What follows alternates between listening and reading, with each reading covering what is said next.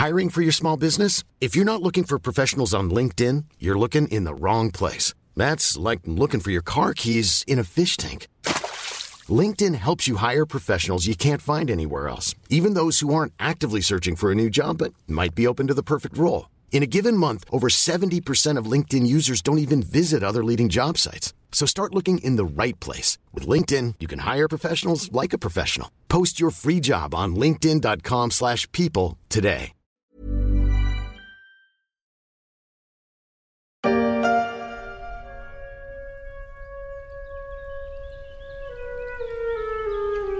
La forêt, c'est comme un chaos élégant.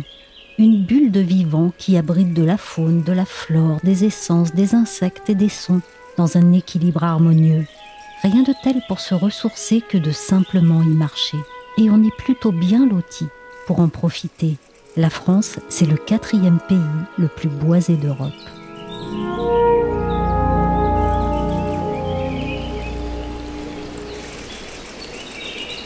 Je suis Michel Varnet, vous écoutez La Story, le podcast d'actualité des échos, et on va s'attaquer à la racine des problèmes de la forêt, qui ne va pas si bien, même quand elle grandit. La forêt regagne chaque année du terrain en France. Elle est en expansion de 90 millions de mètres cubes par an, dont on prélève un peu plus de la moitié. Tenez-vous bien, la forêt française aurait retrouvé son volume de la fin du Moyen Âge. Enfin une bonne nouvelle? J'ai demandé à Kevin Badeau, qui s'est penché pour les échos sur le sujet, si c'était bien le cas. Oui, c'est clairement une bonne nouvelle. Hein. Comme vous le dites, euh, on s'alarme de la déforestation de l'Amazonie en Amérique du Sud, tandis qu'en France, nous, on savoure l'incroyable période de croissance euh, de nos forêts. En 35 ans, sa superficie est passée de 14 millions d'hectares à 17 millions. Ça représente une croissance de 20%. Et euh, pour vous donner une idée, quasiment un tiers du territoire euh, métropolitain est recouvert euh, par la forêt. On n'avait pas connu pareil niveau de boisement depuis la fin du Moyen Âge. Mais le tableau est-il vraiment si idyllique que ça? Pour chaque côté pile, un, côté face, hein, c'est souvent comme ça. En fait, nos forêts, disent les scientifiques, hein, sont à un moment de bascule car elles subissent les conséquences du dérèglement climatique. Il existe plusieurs essences euh, autochtones qui dépérissent car elles sont incommodées par la hausse euh, du mercure. On pourrait se dire c'est pas si grave, euh, la nature s'adapte. Oui, mais c'est plus compliqué que cela car la migration naturelle des arbres de 300 mètres par an environ est beaucoup moins rapide que la remontée de la chaleur vers le nord, des températures plus méditerranéennes. Oui, parce que la, la forêt bouge, Kevin, c'est ça?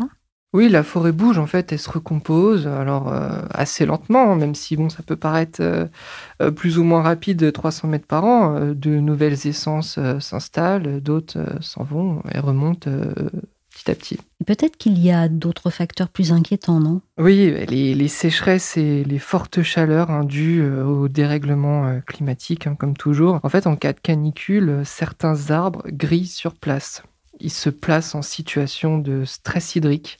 C'est-à-dire que pour économiser le peu d'eau qu'ils trouvent euh, près de leurs racines, eh ben, ils font le choix de perdre leurs feuilles.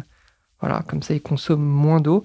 Quand ça arrive ponctuellement, c'est pas gravissime, mais quand c'est trop fréquent, bah, ça peut devenir mortel. Et, le problème, c'est que des épisodes de sécheresse et de forte chaleur, on en a connu quasiment une vingtaine depuis 2010. Hein, c'est énorme. Et si on n'arrive pas à casser la courbe des émissions de CO2, eh bien, il faut s'attendre à ce que ces canicules deviennent euh, d'ici d'ici 50 ans. Donc, on est en, en 2070, plus chaudes encore, plus fréquentes, plus précoces et plus tardif, c'est-à-dire pourquoi pas aller une petite canicule en mai et puis une autre euh, en octobre. Et là, c'est le gros danger pour les arbres et par extension pour nous? C'est assez compliqué euh, d'évaluer euh, au, global hein, les conséquences pour les forêts en général du dérèglement climatique, parce qu'il y a des forêts qui souffrent plus que d'autres. On l'a vu en particulier en 2019 où il a fait particulièrement chaud. Certains pans de forêt ont grillé, d'autres non.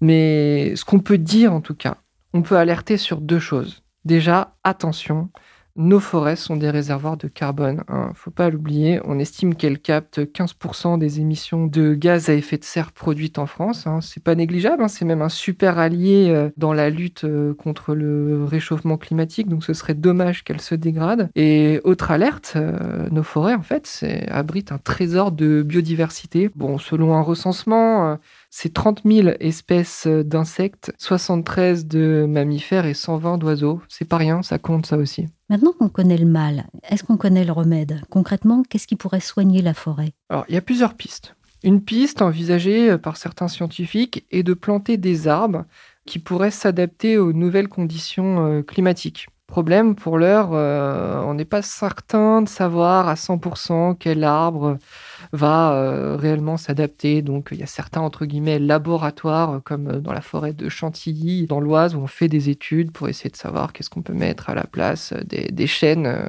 qui grillent sur place dans, dans, cette forêt. Donc, on a des idées, mais ça reste un pari pour l'heure. On n'a pas trop de certitude. Bon, en tout état de cause, ce que l'on sait, c'est que les forêts se montrent plus résilientes quand les essences d'arbres sont variées. C'est parfaitement vrai face aux pathogènes et aux insectes euh, ravageurs comme le scolite, le hanneton ou la chenille processionnaire qui font beaucoup de dégâts dans, nos forêts, euh, en particulier dans la moitié nord du pays. Et euh, à ce sujet, une étude américaine dit que c'est à partir de 35 essences dans la même forêt qu'on limite les dégâts. Ce qu'il faut savoir, c'est que la moitié des forêts en France sont monospécifiques. Donc on en est très loin des 35 essences. Donc pourquoi pas diversifier euh, les forêts par euh, l'intervention humaine? Mais cela nous ramène à la, première réserve, ça reste un pari. A une autre piste, c'est de laisser la forêt en libre évolution. c'est-à-dire ne rien faire du tout. Ça, c'est ce que recommandent les plus fervents défenseurs de l'environnement. Ils estiment que les écosystèmes pilotés par Dame Nature, c'est-à-dire sans aucune intervention humaine, se montrent plus résilients. En gros, la forêt se débrouille toute seule et la sélection naturelle opère. Un arbre parmi d'autres? Pas du tout. Ce chêne centenaire a été repéré parmi des centaines d'arbres pour entrer dans l'histoire. C'est à 150 ans ou 170 et puis bientôt ça va être dans... Ça va être au milieu de Paris quoi. Et oui, ce spécimen va servir à la reconstruction de la flèche de Notre-Dame de Paris partie en fumée en 2019. On l'a entendu dans cette archive, on a en France les ressources qu'il faut en bois pour les plus beaux édifices, sans parler que c'est aussi très tendance en déco et que c'est une solution écologique en construction. Donc a priori, les planètes sont alignées pour que la filière soit valorisée et compétitive en France. Est-ce que c'est le cas? Quand on regarde la balance commerciale de la filière bois, bah c'est franchement pas terrible, terrible. Déjà, elle est en déficit chronique, pour commencer. Et en plus, elle a établi en 2019 un record avec euh, un déficit qui tutoie les 7 milliards euh, d'euros, qui les dépasse même. En fait, pour caricaturer à l'extrême, hein, la France exporte des troncs euh, qu'elle rachète ensuite sous la forme de produits finis aux Allemands, aux Italiens, aux Chinois. Et encore, elle ne récolte que la moitié de sa production forestière. Voilà, notre tissu, il est faible hein, comparé à nos concurrents. On a certes des PME, elles existent, hein, mais ce sont des PME euh, un petit peu artisanales. Il y avait un industriel qui me disait qu'on était encore à l'âge de pierre. Bon, peut-être qu'il exagère un peu, j'en sais rien. Mais en tout cas, on n'a pas de champion intégré qui à la fois gère sa propre forêt, abat ses arbres, les récolte, les transporte, les sèche, les découpe et euh, livre un produit fini à partir de son propre bois. On manque de ça en France. Ce que je vais dire ne fait pas l'unanimité, mais les faits sont là. On observe une inadéquation entre euh, la composition de nos forêts et euh, la demande mondiale de bois. En gros, nos forêts sont composées de deux tiers de feuillus, donc des chênes, hêtres, châtaigniers, et d'un tiers seulement de résineux. Donc c'est du pin maritime, du pin Douglas, de l'épissa. Problème, la demande mondiale porte sur le résineux. Mais les résineux, on n'en a pas beaucoup. Pourquoi cette demande porte sur le résineux? Bah, Parce qu'il pousse plus vite que le feuillu. Sa géométrie est, plus euh, régulière. Les troncs mesurent, je sais pas, 10 mètres de haut, alors que sur le feuillu, le tronc, euh, sur le chêne, il va mesurer 2-3 euh, mètres. Et puis ensuite, ça part dans tout un tas de branches. Donc c'est très irrégulier.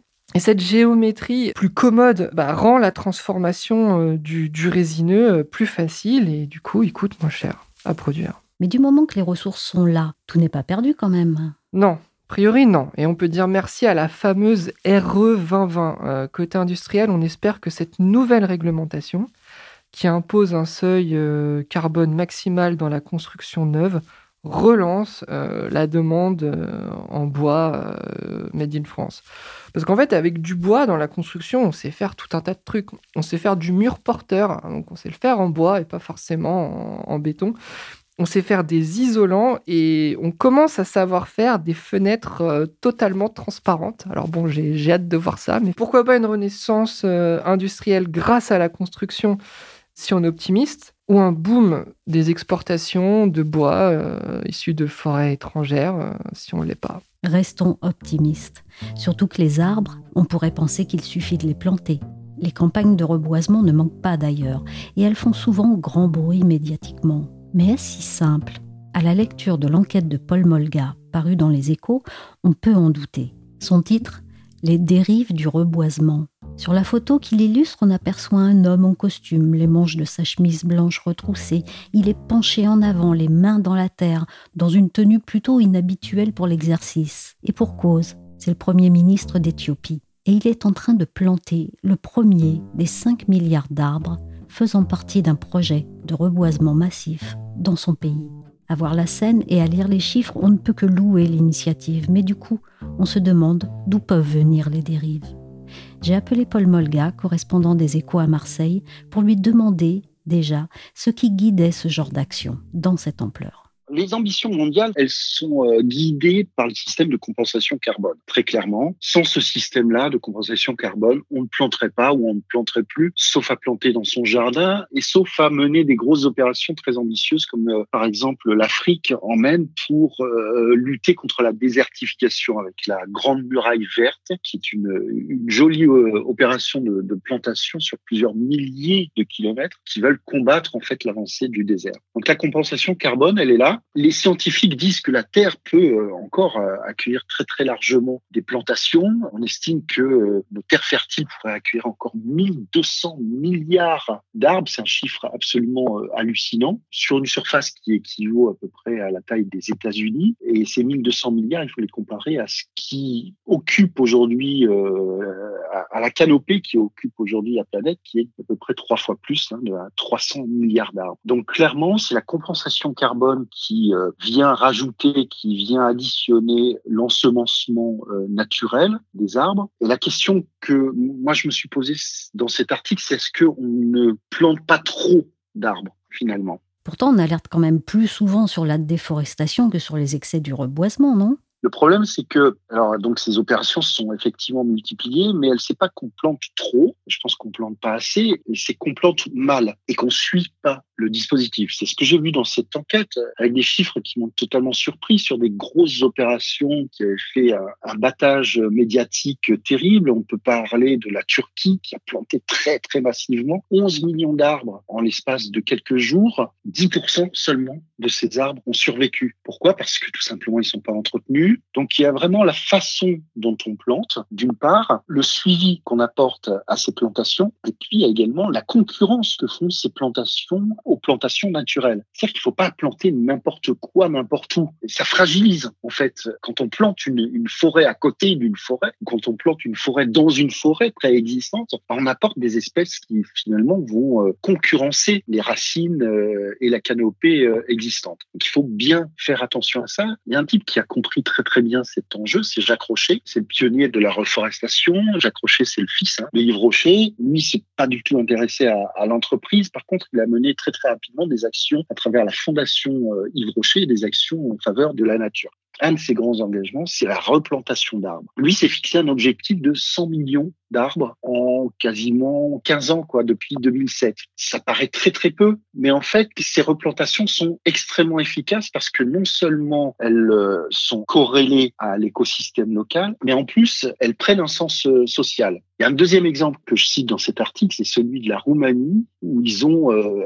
réintroduit des chênes. Donc vous savez que les chênes ont des racines extrêmement profondes, hein, contrairement par exemple au, pin. Et bien donc en Roumanie, ils ont planté 200 000 chênes pour lutter contre les mouvements de terrain, les glissements de terrain, qui est très important suite précisément à des déforestations massives, puisque en, Roumanie, on se chauffe euh, encore aujourd'hui euh, dans les campagnes euh, au bois. Alors ça, ce sont des exemples vertueux, mais le reboisement, ça reste de toute façon utile pour absorber le carbone, ou bien il peut y avoir des effets néfastes? Il faut savoir que une forêt nouvellement plantée, elle va mettre du temps à pouvoir jouer son rôle de puits de carbone. Donc, euh, c'est d'abord une fausse bonne idée que de se dire que je vais compenser, je plante un arbre, j'ai compensé euh, X kilos de carbone. C'est pas vrai. Je plante un arbre, je vais attendre quelques années pendant lesquelles il va rejeter du carbone parce qu'il se nourrit précisément, il trouve ses éléments nutritifs euh, et son équilibre nutritif dans les sols et il rejette du carbone avant de pouvoir revenir à un équilibre. Et ça, ça prend des années. Donc une forêt nouvellement plantée, en fait, elle rejette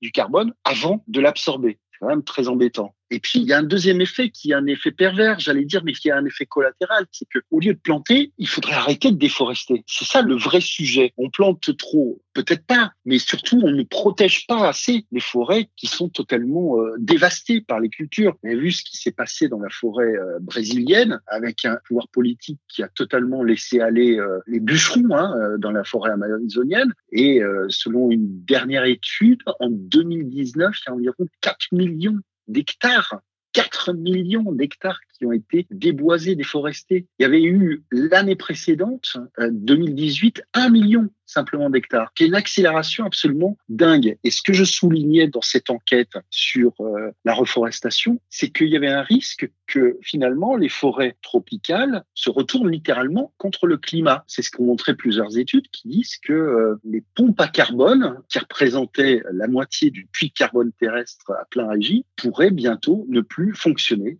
littéralement. Ils disent qu'elle pourrait être inférieure de 14% d'ici 2030 en Afrique et proche de zéro en 2035 en Amazonie. Ça, c'est ce que j'écrivais il y a quelques semaines dans cette enquête. Bah, la mauvaise nouvelle, on l'a reçue aujourd'hui, 30 avril, d'une étude du CEA qui dit, bah, ça y est, la forêt amazonienne brésilienne a rejeté plus de carbone qu'elle n'en a absorbé et que les dégradations en forêt, ont causé une nouvelle fois par les activités humaines et le changement euh, climatique, en sont la principale cause. Donc, en fait, on était passé d'une étude scientifique qui disait ça va être proche de zéro en 2035. Eh bien non, le CEA et l'INRAE nous confirment aujourd'hui que ça y est, c'est fait, la forêt brésilienne rejette plus de carbone qu'elle n'en absorbe. Donc l'effet pervers, il est là. Et est-ce que planter suffit? Oui, à long terme, mais pas à ce rythme. C'est-à-dire, la nature n'a pas le temps de s'adapter? La Terre a connu des épisodes, et nombreux des épisodes de réchauffement et de glaciation. Tous ces épisodes se sont étendus sur une durée géologique qui ont permis aux espèces, à la fois animales et à la fois euh, végétales et forestières, de s'adapter, de remonter plus au nord, par exemple, parce qu'il faisait euh,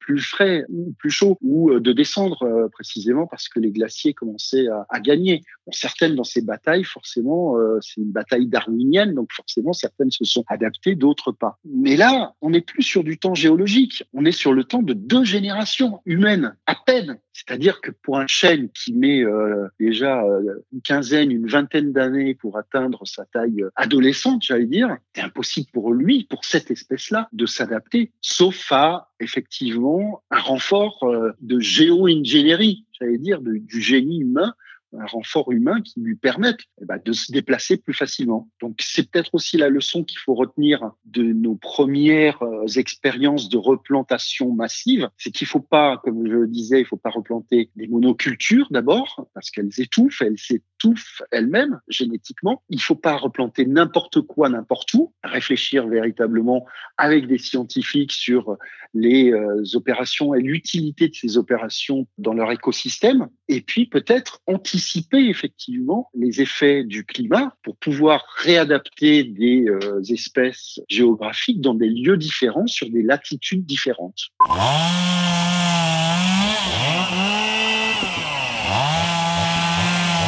Pour compenser la quantité de forêts perdues ces dix dernières années, m'a aussi dit Paul Molga, il faudrait planter chaque année 130 millions d'hectares de forêts. C'est la taille du Pérou. Difficile, même si des plans concrets existent, comme le défi de Beaune, lancé le 2 septembre 2011.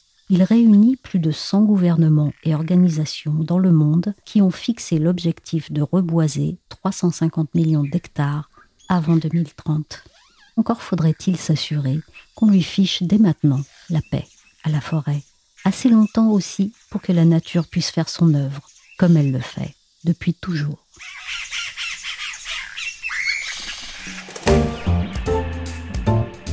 Merci à Kevin Bado, journaliste aux échos, et à Paul Molga, correspondant des échos à Marseille. La story s'est terminée pour aujourd'hui. L'émission a été réalisée par Willy Gann. Pour suivre la story, n'hésitez pas à vous abonner sur les plateformes de streaming et de téléchargement de podcasts comme Spotify ou Apple et à nous donner 5 étoiles si nos émissions vous ont plu. Pour suivre l'actualité à travers nos articles, nos analyses ou encore nos enquêtes, rendez-vous chaque jour sur leséchos.fr.